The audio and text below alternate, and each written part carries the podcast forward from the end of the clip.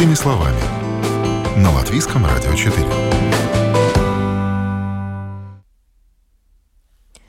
Здравствуйте, с вами Марина Талапина. Стресс, тревога могут вызывать проблемы со сном. Возможно, они были раньше но что делать, чтобы все-таки высыпаться? Стоит ли использовать снотворные? Ведь сон, как известно, помогает организму восстанавливаться. В этом нам помогут сегодня разобраться специалисты. Я рада представить с нами сейчас на связи врач-психиатр Наталья Берзина. Наталья, здравствуйте. Здравствуйте. Человек может прошить без сна всего несколько дней. Хроническая нехватка сна ведет к расстройству слуха и зрения, повышению тревожности, навязчивым состояниям, нервным тиком, неспособности сосредоточиться, апатии, общей слабости, нарушению обмена веществ и даже быстрому набору веса. И, конечно, наверное, каждый сталкивался, когда он не выспится с плохим самочувствием, что может вызывать нарушение сна? Как много вещей могут внести вот этот диссонанс? В случае с бессонницей есть э, действительно очень много факторов, и мы можем разделить э, две такие большие группы. Есть ну, первичная бессонница, в случае которой нету очень каких-то таких интенсивных э, факторов, из-за которых проявляется бессонница. Ну, например, может быть какой-то стресс или какая-то перемена в жизни, но в принципе, к которой люди достаточно нормально адаптируются, но у человека, который генетически чувствителен, и сон его чувствителен как структура, то у них может возникать э, бессонница в короткий период времени. Вторичные бессонницы, как правило, связаны с более серьезными причинами. Например, это могут быть различные соматические заболевания. Очень разные, неврологические, нефрологические. То есть, допустим, например, проблемы со щитовидной железой. Когда у нее в щитовидной э, железе есть слишком сильная выработка гормонов, то есть гиперфункция. При гиперфункции может э, возникать бессонница, например, да, как один из симптомов. И таких заболеваний соматических очень много. И вот э, тогда у человека развивается бессонница, и, соответственно, нам нужно лечить вот эти вторичные заболевания. Также большая группа может быть э, психиатрические заболевания, такие как депрессия, биполярное расстройство, заболевания тревожного спектра.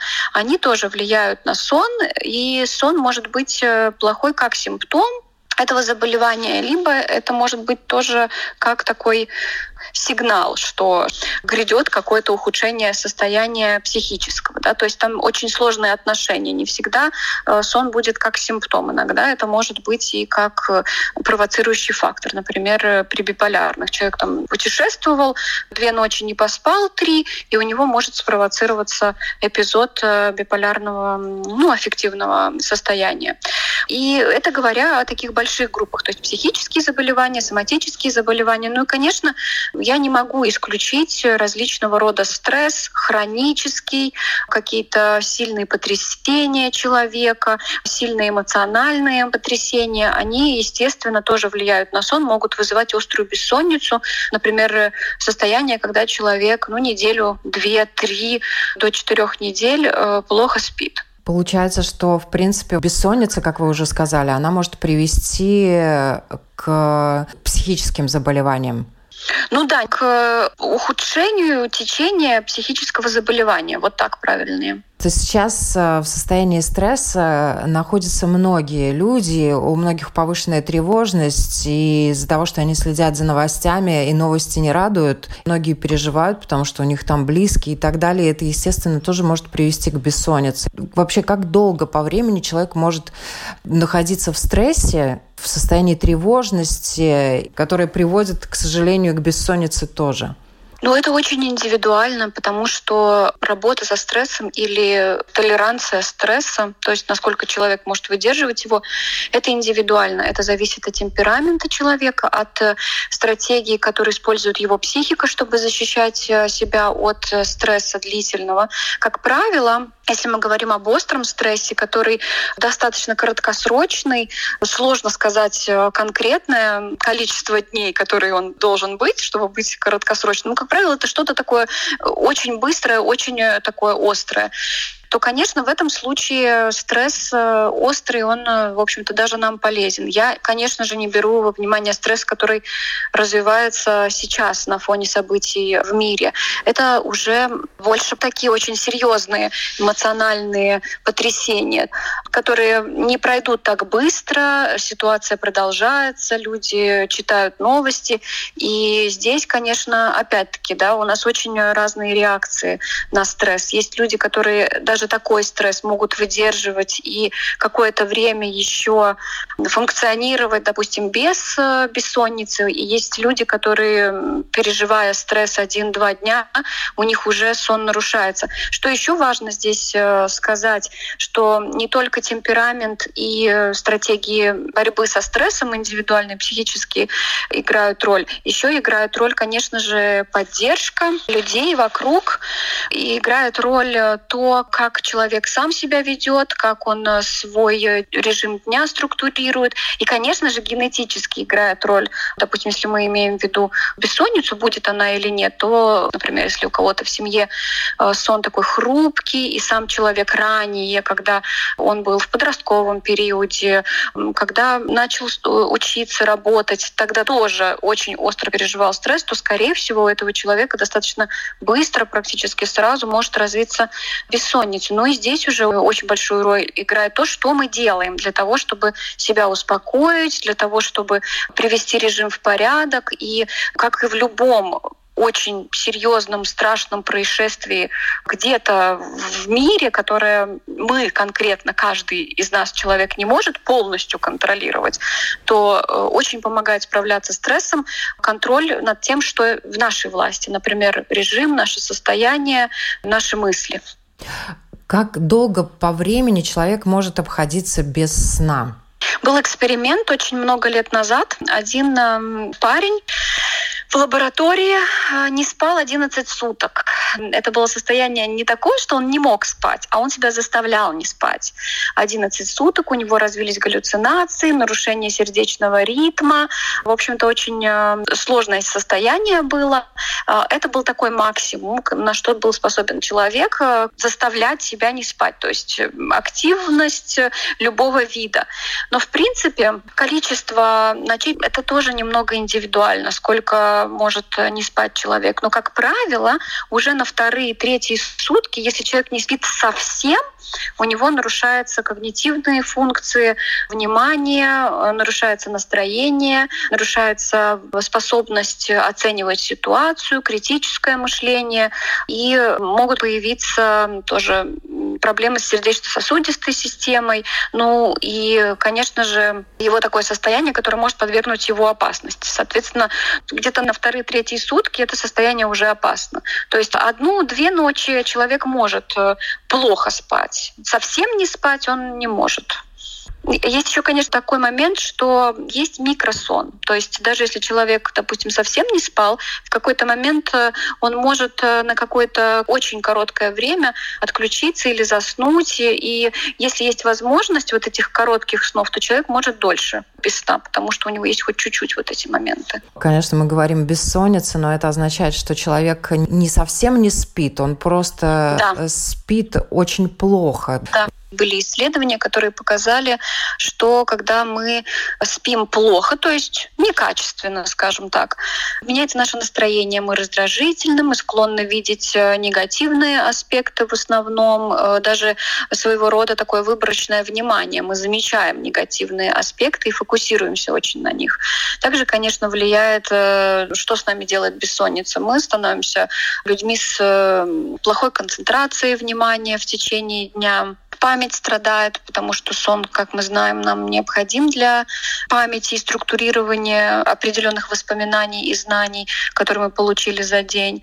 Ну и, естественно, если бессонница очень длительная, если депривация сна очень длительная, то со временем появляются проблемы с сердечно-сосудистой системой, то есть риск повышения давления, риск сердечных заболеваний, например, увеличивается риск сахарного диабета. И, конечно же, снижается иммунитет. То есть, если мы долго плохо спим, то нашему организму сложнее бороться с инфекциями. Ну и, конечно же, со стрессом бороться нам, в общем-то, хуже. Если мы высыпаемся, мы более устойчивы к стрессу, мы можем э, держаться эмоционально лучше. Соответственно, получается такой как э, замкнутый круг. Мы плохо спим, больше чувствуем стресс. Вокруг стресса много, мы хуже спим. Ну, тут, наверное, конечно, важно знать, э, сколько нужно, чтобы высыпаться человеку, взрослому. Ну, это 7-9 часов э, среднее количество. То есть, если человек спит 7 часов, это абсолютно хорошо и нормально. Не надо нам всем стараться высокую планку брать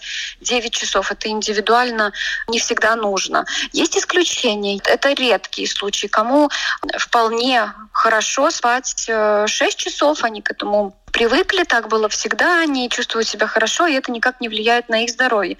Есть люди, напротив, которым э, нужно спать 10-11 часов. Но там, конечно же, в каждом из этих случаев нужно понимать, нет ли все-таки там какого-то расстройства, из-за чего э, человек спит дольше или намного меньше. Но отвечая на ваш вопрос, среднее это 7-9 часов. Есть известные люди, которые писали, что они спят только по 4 часа и рано утром встают из работы. И, кстати, есть э, предположение, что гениальные люди нуждаются во сне э, гораздо меньше. Так ли это? Они подтверждены чем-то? Ну, я не могу вам предоставить э, научную литературу, которая это подтвердит, потому что не были, по-моему, спроецированы такие исследования, которые точно подтверждали бы. Это скорее основывалось на каких-то опытах, но здесь сложно сказать, что это может быть как правило, что если человек гениален, то ему надо мало спать. Возможно, его мозг работает по по-другому, и он получает свой микросон в каких-то других вариантах. Есть люди, которые стараются делить э, сон, например, каждый 4 часа они спят, и каждые 4 бодрствуют. Или там, допустим, ну, какие-то другие разделения, их очень много, можно посмотреть.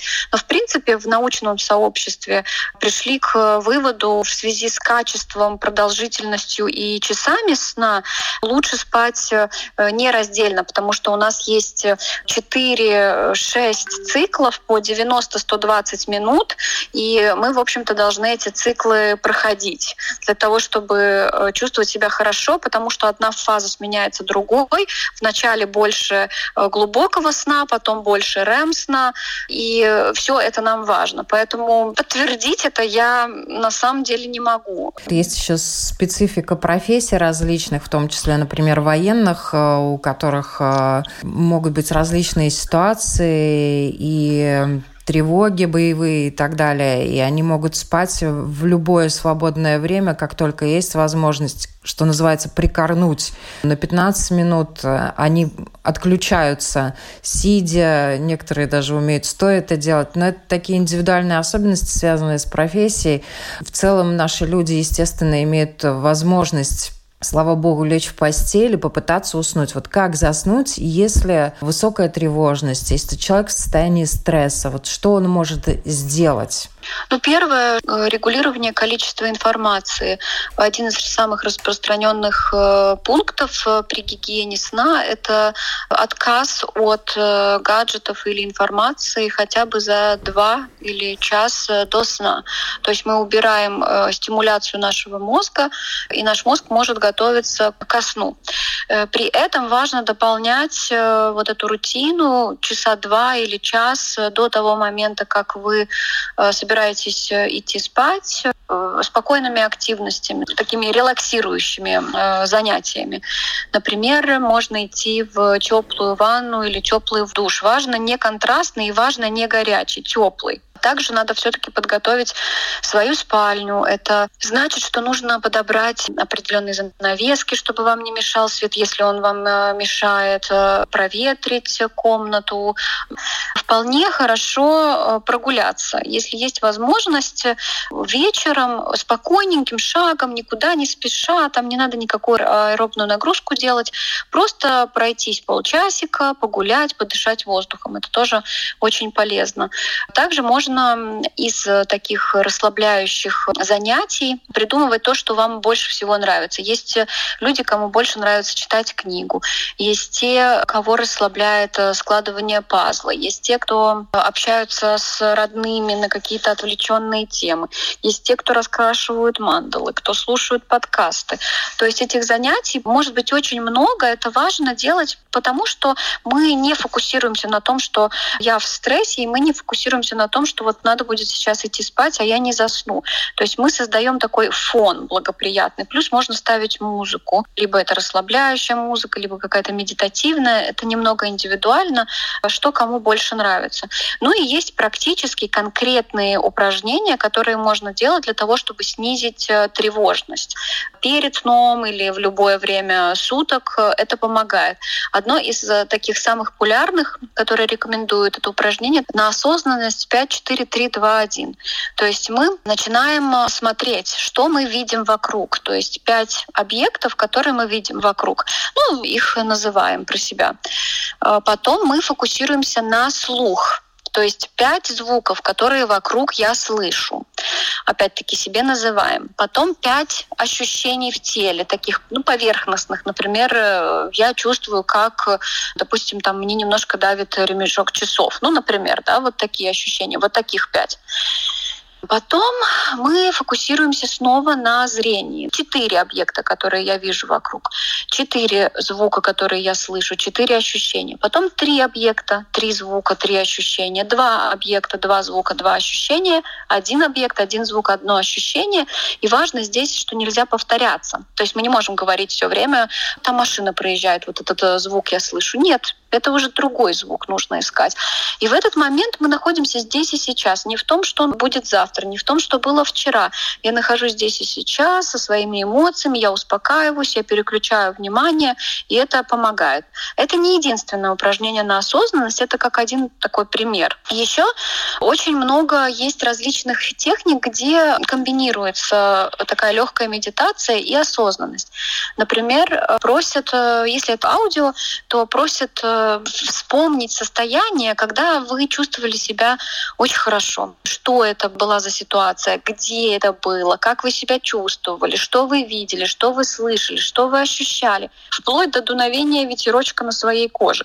И также могут быть э, не только приятные моменты, которые вспоминаете, а вам э, предлагают, например, побыть в лесу, описывают лес, описывают, что вы можете видеть. Вы входите вот в это состояние и находитесь в этом лесу. Есть такие же же варианты с морем. Например, даже то, что способствует засыпанию, это такие монотонные повторяющиеся действия.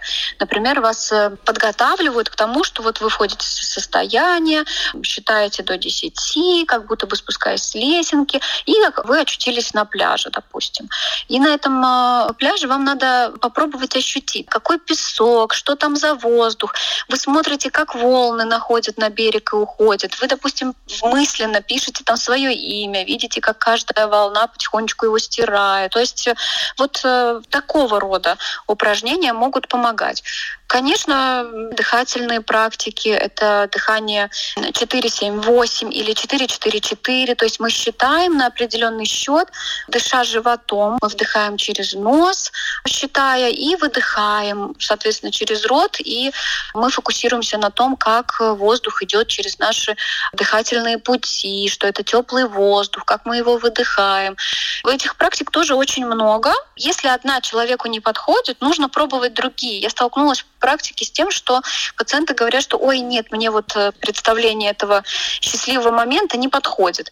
Тогда мы ищем другой вариант. Какая-то из э, вот этих опций, которые предлагаются, человеку понравится. Главное, не останавливается в поиске этого. Если человек не нашел своей такой техники, методики, которая помогает ему заснуть, или у него какой-то стресс возник и так далее, вот когда можно использовать снотворные и какие можно использовать без предписания врача.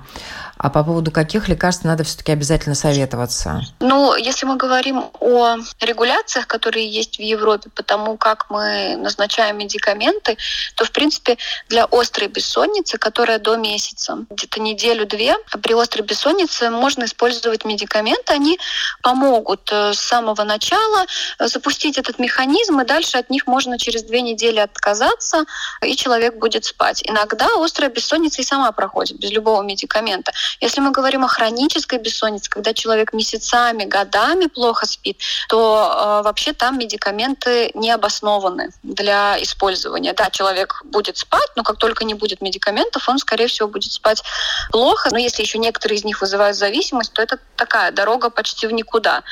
Так что медикаменты показаны при острых случаях. В основном это классические снотворные. Есть еще другие группы медикаментов, которые используются. В любом случае и снотворные, и другие группы медикаментов. Для того, чтобы начать ими пользоваться, нужно проконсультироваться с врачом, потому что врач расскажет, что за медикамент, как долго его пить можно, как долго его нельзя пить, какие могут быть побочные, что делать и как вообще этот медикамент впоследствии снимать. То, что предлагают э, аптеки, нерецептурное, как правило, это травяные препараты, это пассифлора, мята мелиса, различные чаи, в которых э, собраны травы, способствующие засыпанию. Но надо сказать, что в исследованиях э, вот такие травяные травяные препараты, они не показали какой-то существенный эффект, если мы их сравниваем с плацебо, то есть э, не больше. Субъективно людям казалось, что они спят лучше. То есть э, это такой э, вариант вот безрецептурный, когда есть легкая тревожность, легкие сложности со сном, ну и тогда можно вот попить, и это поможет. Если это уже выраженная острая, серьезная бессонница, ну, как правило, они будут менее эффективны. Ну, конечно, конечно, человек это может э, пробовать. Говоря про мелатонин, который часто добавляют в эти препараты. С мелатонином сложнее, потому что мелатонин для острой бессонницы показан в возрасте после 55 лет. До 55 он не особо фигурирует. В основном мелатонин используется в тех случаях, когда есть э, перелетная бессонница или джетлеги. Там он показан, эффективен, 3-5 дней, и он помогает. Для бессонницы очень спорные данные по поводу мелатонина. И много пациентов говорят, что они пробуют, и ничего особо он э, лучше не делает. Поэтому, конечно, если он в составе других, можно попробовать. Если это не подходит, в любом случае лучше обращаться к доктору, и доктор тогда направит. И хочу, очень хочу подчеркнуть, что вообще бессонница в основном таки лечится когнитивно-поведенческой терапией терапии, психотерапии как таковой, и медикаменты имеют смысл только в самом начале, очень короткое время. Конечно, если бессонница связана с психическим заболеванием, например, депрессией или тревогой, то, конечно же, медикаменты будут использоваться дольше, потому что нам надо лечить тревожность или депрессию, допустим, медикаментозно, да, но тогда это будет другой случай. Если это чистая такая первичная бессонница, не комплицирована никакими другими заболеваниями, заболевания, которые есть у человека, то, конечно, лучше всего вот КБТ, психотерапия для бессонницы, работа с тревожными мыслями, различные практики для релаксации, плюс еще прогрессивная релаксация мышц, которая используется. Ну и в самом начале, если надо, специалист может назначить э, вот этот медикамент на короткий период времени. Спасибо вам большое за этот подробный и интересный разговор. Я напоминаю, на вопрос Латвийского радио 4 отвечала врач-психиатр Наталья Берзиня.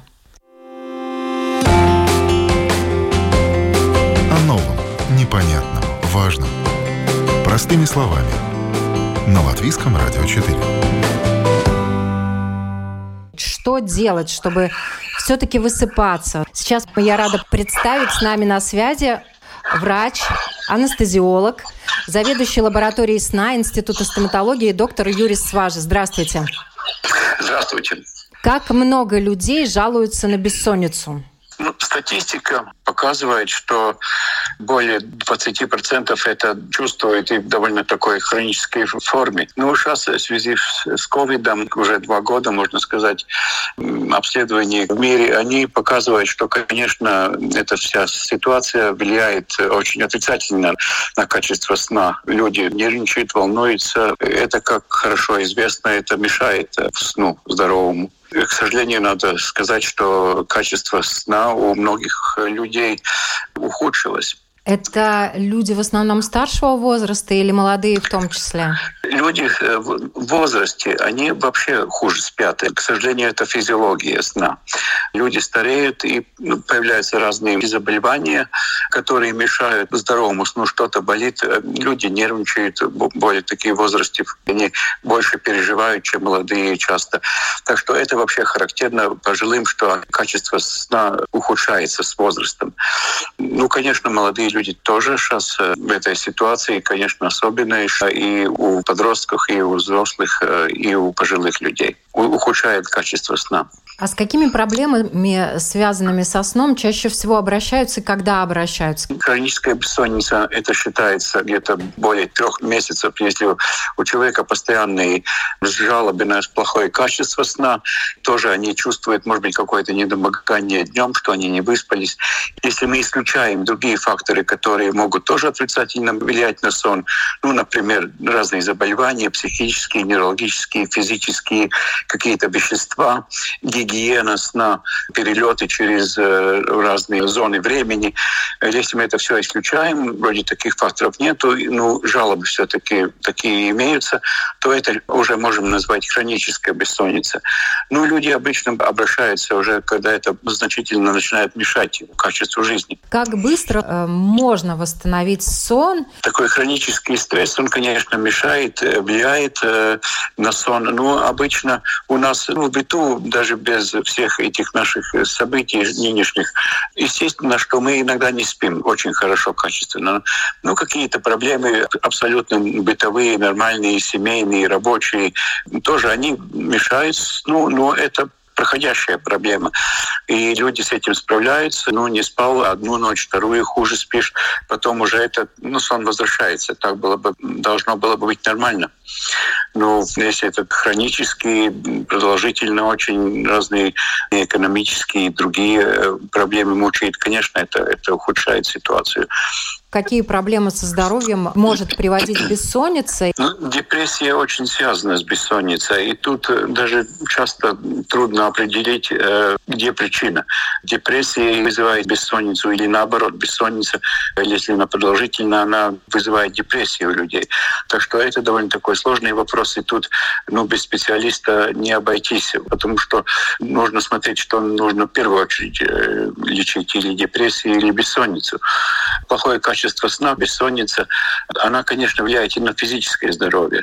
И это много показательств в наши дни уже и влияет и на сердечно-сосудистую систему, и на обмен веществ, к сожалению, меняет. И это вызывает ряд заболеваний, которые связаны с повышенной смертностью от, от сердечно-сосудистых заболеваний.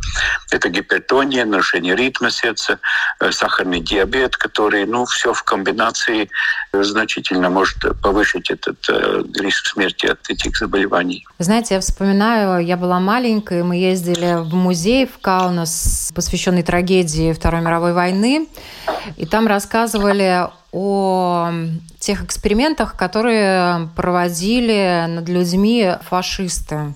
Тот эксперимент, который меня поразил, людям не давали спать. И в течение двух суток было доказано, что если человеку не давать э, ни одной минуты поспать, э, если постоянно его заставлять бодрствовать, начинаются необратимые изменения в головном э, мозге человека. Те изменения, которые, может быть, наступают не из-за того, что человек не спит, а из-за того, что человек не досыпает. Чем это чревато? Эксперименты на животных э, доказывают, что без сна мы не можем долго прожить. Например, с крысами. И крыса умирает через три недели, если ей не дать вообще спать. У нас две фазы сна. Это быстрая фаза, где мы сны видим, и медленная фаза — это глубокий сон, так называемый. И они обе очень важны. Значит, нельзя отделить одну фазу от другой. Сон должен быть такой э, цикличный. Как это может влиять на здоровье? Ну, есть такие обследования медицинские кратковременные лечение сна не влечет за собой серьезных э, последствий для здоровья, кратковременные. Эксперименты с людьми, волонтерами, естественно, это 3-4 сутки без сна. И они показывают, что, конечно, физическое здоровье от кратковременной бессонницы или лишения сна, оно не страдает. Но страдает э, значительно психоэмоциональное состояние. Физическая, скажем, толерантность э, физической нагрузки даже особенно не меняется. Значит, если я не спал две сутки, я физически могу быть даже таким же, может быть, сильным, как э, перед этим, но у меня не будет мотивации что-то делать. Я просто не захочу, не смогу из-за этого. Так показывают эксперименты. Еще такой интересный факт, который, может быть, людям может помочь тоже в этой ситуации, это то, что люди, скажем, свое вот такое плохое или такое ухудшение качества жизни, они часто связывают, ну, я себя не так бодро чувствую, я не такой, может быть, энергичный стал, они часто связывают со сном. В основном это не так. Скажем, если брать большую группу, которые участвуют в этом обследовании, установилось, что все-таки в основном причина другая. И сон, он очень важен, конечно, для человека. Но иногда люди ожидают большего от сна. Ну, скажем, если я буду спать больше часов, чем мне физически необходимо, тут нормальный рубеж может довольно такой широкий быть, начиная с 6 до 9 часов даже. Это считается еще нормальное количество сна. Но если я и по своему генетическому строению, скажем, из тех, кому нужно немного сна, скажем, 6 часов. Если я буду стараться спать 7-8 часов, то я буду начинать это называть бессонницей, потому что я не могу проспать это время. Просто я хуже засыпаю, ночью просыпаюсь, может быть, э, и какие-то периоды, когда я ну, не могу заснуть, утром раньше просыпаюсь, что валяюсь в постели. Но вот это тоже так сказать, довольно индивидуально надо понять, сколько кому нужно это время для сна. Иногда люди думают, что они будут спать дольше, они будут себя лучше чувствовать, ну, более энергичны, может быть, будут. Это не так все индивидуально. Что бы вы посоветовали людям, у которых э, из-за стресса нарушился сон, но они только вот э, на начальном этапе, вот не могли заснуть вчера ночью? Что им делать сегодня вечером? Э, чтобы помочь э, восстановить именно сон? В медицине сна вообще методы лечения, которые принимаются, первый метод – это cognitive behavioral therapy. Это включает в себя гигиену сна в первую очередь. Значит, это немножко, может быть, так скучно все, но это такой довольно строгий режим сна и бодрствования. Человек должен, должен соблюдать довольно строгий такой режим. Если я спал плохо этой ночью, я не должен ничего особенно менять, я должен также продолжать, скажем. И я иду скажем, спать в 11, встаю в 6 часов. Ну, к этому надо и придерживаться. Ну, гигиена сна довольно много рекомендаций. Ну, наиболее такие популярные или важные, ну, скажем, спальная — это только для сна. Мы там не считаем, не работаем, не кушаем. Спать мы идем это желательно, конечно, если есть такая возможность. Но спальня — это только для сна, там ничего другого люди не делают, что часто нарушается. Там телевизор, планшет или телефон или еще что-то. Ну, если не могу заснуть, то строго не рекомендуется валяться в постели. Значит, если человек не спит, то он не остается в постели. Не надо смотреть на часы, сколько, 20 минут, полчаса я не спал. Но если человек чувствует, что он не спит, тогда он, в общем, должен встать и делать что-нибудь. Ну, что-то успокаивающее, конечно. Да? Может быть, и не смотреть телевизор, планшеты, это все, это синий спектр, э, который возбуждает через глаза наш мозг и, может быть, опять мешает сну. Ну, что-то спокойнее делать, может быть, почитать, может быть, какие-то старые бумаги перекладывать или что-то, ну, такое делать, какое-нибудь хобби такое спокойное. И, значит, не оставаться в постели. Ну, конечно, режим дня тоже. Очень такие правильные слова сказал один из древних э, мудрейших. Как мы будем спать ночью, мы создаем днем эту ситуацию для ну, хорошего качества сна. Значит, если у человека более-менее все в порядке жизни или все отлично в жизни, он получает удовольствие от своей работы, от своей семьи, если такая есть, у него какое-то хобби, у него там спорт, ну, он уравновешен, без такого лишнего стресса. Если человек везде у него такой непорядок большой, и, скажем, в работе, или в семье, или вечером идешь спать и думаешь о каких-то проблемах своих, то, конечно, это будет мешать сну. Но это надо тренироваться. И с бессонницей трудно ее лечить врачу, мое такое мнение, потому что человек должен сам делать.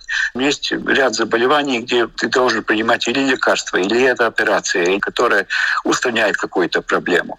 Ну, хотя бы те же очки, самый элементарный такой пример. Но, скажем, бессонница, человек должен сам работать с собой и соблюдать этот режим, работать над своим настроением, контролировать свои эмоции, организовать свою жизнь, научиться этим владеть всем. Это в общих чертах очень так. Да? И такой элемент этой общей терапии, так называемый sleep restriction, это когда мы уменьшаем количество часов сна. Часто бывает так, что люди говорят, у меня бессонница. Я в постели провожу там 8 часов, иду спать там рано, поздно встаю там. Но у меня очень некачественный сон. И очень эффективно работает уменьшить эти часы в постели. Начинается так называемая консолидация сна. Представьте себе как такую марлевую повязку. Она какой-то определенной длины. Она такая эластичная. Да? Я могу ее вытянуть два раза длиннее. Но она станет более прозрачной очень похоже с, со сном. Чем больше мы проводим время в постели, стараясь спать, то сон становится более такой дырявый, но некачественный. Этот принцип тоже очень хорошо работает. Но тут опять нужно терпение и, и характер, чтобы заставить себя, потому что это не в первую ночь случится, конечно. Если я валялся в постели 7, 8, 9 часов даже с плохим э, сном, и мне доктор сказал, сейчас ты пойдешь спать 12 и будешь вставать пол шестого, конечно, первую ночь ничего не меняется, может быть, и вторую не особенно. Но потом обычно это ну, 2, 3, 4, 5, даже неделя, может быть, сон начинает консолидироваться, и человек спит качественно. Это небольшое количество сна. Ну, конечно, это, и особенно первые дни, очень трудно. Самочувствие, конечно, плохое, но если мы это можем перебороть, тогда наступает улучшение качества э, сна, консолидация, и потом уже мы можем увеличивать эти часы, скажем, от пяти с половиной, шести постепенно. Каждые две-три ночи, может быть, 15 минут добавляем. И так немножко идем вперед и достигаем 7, семь с половиной, 8, может быть, даже. Ну, для тех, кто плохо спят, конечно, 8, 8 часов маловероятно.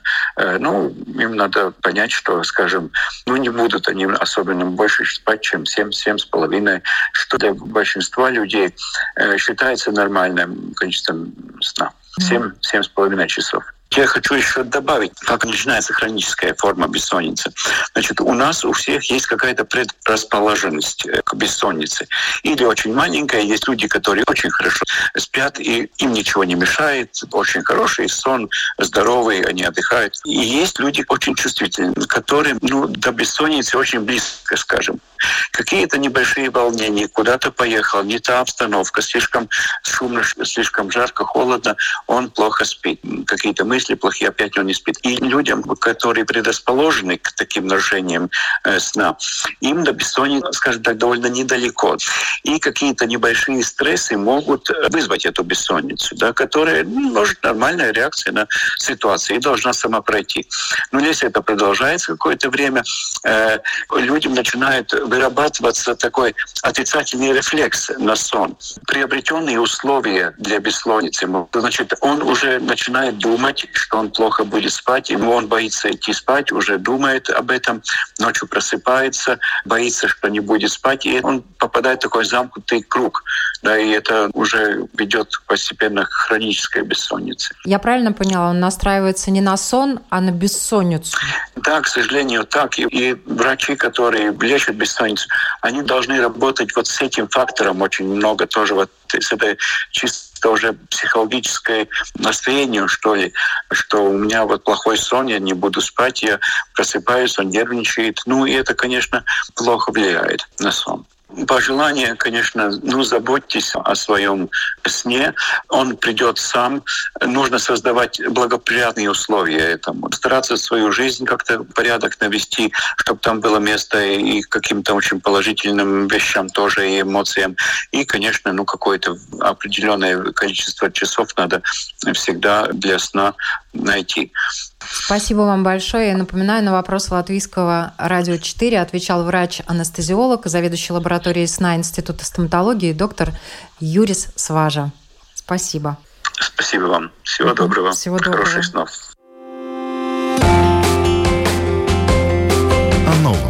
непонятном, важном. Простыми словами. На Латвийском радио 4.